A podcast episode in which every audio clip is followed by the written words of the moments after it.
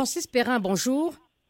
Bonjour. Vous êtes chercheur associé au Policy Center for the New South et directeur de recherche à l'Institut des relations internationales et stratégiques. Le conflit russo-ukrainien déclenché il y a près de trois semaines entraîne une hausse des prix euh, du pétrole, plus de 2 euros le litre de diesel à certains endroits en France. Le pire est-il à venir? Ce n'est malheureusement pas impossible. Nous parlons d'une situation de conflit armé depuis le 24 février. Par définition, ce type de situation est complètement imprévisible parce que nous ne savons pas, personne ne le sait, comment euh, vont évoluer les opérations militaires, euh, la résistance ukrainienne, l'impact des sanctions occidentales, les tentatives de, de diplomatiques pour mettre Ukrainiens et Russes autour d'une table. Il y a énormément d'inconnus. Il y a toujours évidemment beaucoup d'inconnus dans la vie, mais il y en a encore plus euh, lorsque nous parlons d'une guerre. Mais on ne peut pas évidemment écarter des scénarios dans lesquels euh, des opérations militaires, euh, des menaces, d'autres actions ou déclarations continueraient à avoir un impact haussier sur les prix du pétrole et sur les prix de l'énergie. Dans les derniers jours, cela a plutôt baissé, mais en restant à un niveau. Oui, puisque le, lundi 14 mars, le prix du baril est à 109 dollars. Donc, il ne faut pas rester optimiste malgré cette tendance baissière. Alors, et effectivement, plus de 100 dollars par baril, c'est très élevé. Et c'est d'ailleurs au moment où la guerre a commencé que le prix du pétrole Brent de la mer du Nord a passé le seuil hautement symbolique des 100 dollars par baril. Depuis le début de cette guerre, on est monté pour le Brent, donc un pétrole produit en mer du Nord, jusqu'à 139 dollars par baril. Euh, depuis, on a pas mal baissé, mais on reste à des niveaux très élevés, et cela peut repartir à la hausse dans une heure ou demain. Et lorsque le ministre euh, de l'économie, Bruno Le Maire, on l'a entendu la semaine dernière, dire que la crise énergétique est comparable au choc pétrolier de 1973, que devons-nous comprendre? Il faut se souvenir que l'augmentation des prix du pétrole et des prix de l'énergie n'a pas commencé le 24 février 2022. Les prix du pétrole, du gaz naturel, de l'électricité, du charbon sont en hausse depuis 2021 donc bien avant le début de la guerre, et même bien avant le début de la crise russo-ukrainienne à l'automne 2021. Euh, euh, cette augmentation forte des prix de l'énergie, qui bien sûr a encore été accentuée par le début de la guerre euh, d'agression de la Russie contre l'Ukraine, mais ça avait commencé bien avant pour des raisons liées à la forte reprise de la demande énergétique en 2021 elle-même liée à une forte croissance économique après la récession économique mondiale en 2020, euh, évidemment période de, Covid-19.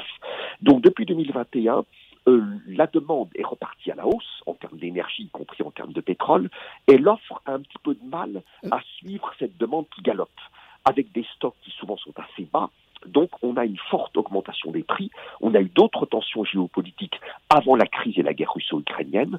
Donc nous sommes sur une dynamique haussière des prix de l'énergie, dont les prix du pétrole. Et lorsque Qui le français de l'économie fait allusion à un nouveau choc pétrolier, il ne fait pas uniquement référence à ce qui se passe depuis le 24 février, mais depuis 2021. Euh, L'Europe, euh, M. Perrin, importe de Russie environ 40% du gaz euh, naturel et cherche depuis le conflit russo-ukrainien des solutions alternatives pour réduire cette dépendance. De quelles options ou leviers dispose aujourd'hui l'Europe pour pouvoir se passer à court terme peut-être de sa dépendance à l'égard de la Russie? L'Union européenne est effectivement très dépendante à l'égard du gaz russe. et ce depuis des dizaines d'années. Est-ce que c'est possible de réduire fortement cette dépendance? La réponse est oui. La question qui vient tout de suite après, dans quel délai? Euh, si, L'Union européenne parle de cinq ans. Voilà, ça paraît réaliste. Euh, comme vous le savez, le président Joe Biden a imposé pour les États-Unis un embargo sur le pétrole russe, sur les produits pétroliers russes, sur le gaz naturel russe, sur le charbon russe. Mais les États-Unis sont un très gros producteur de pétrole et de gaz naturel et ils sont peu dépendants envers l'énergie venant de Russie. Par rapport à l'Europe voilà, qui n'est pas un gros producteur de pétrole et de gaz, et qui est très dépendante du pétrole et surtout du gaz russe. Donc le calendrier ne peut pas être le même. L'Union européenne doit se donner du temps, ça ne veut pas dire une éternité, mais une optique de moyen terme, par exemple du type de 5 ans, est tout à fait réaliste. On peut d'ores et déjà, en 2022, commencer à réduire notre dépendance par rapport au gaz russe, et là-dessus, il y a plusieurs leviers. Premier levier, aller chercher du gaz ailleurs, auprès d'autres pays producteurs et exportateurs de gaz. Lesquels, par exemple? Alors, par exemple, les États-Unis, euh, le Qatar, euh, Algérie, Nigeria, euh, Norvège, Azerbaïdjan, ce sont un petit peu des pays qui sont contactés par les Européens, par les Américains. L'Italie a déjà engagé les discussions d'ailleurs avec l'Algérie. Tout à fait. Et cela pourrait déboucher sur des livraisons supplémentaires de la part de ces différents pays. Autre élément, remplacer le gaz progressivement par d'autres sources d'énergie. Pour la production d'électricité, l'Union européenne veut faire monter en puissance des sources d'énergie renouvelables comme éolien et solaire. Ça ne se fera pas du jour au lendemain, mais ça peut se faire. Et économiser sur notre consommation actuelle de gaz, il faudra jouer sur ces trois volets à la fois.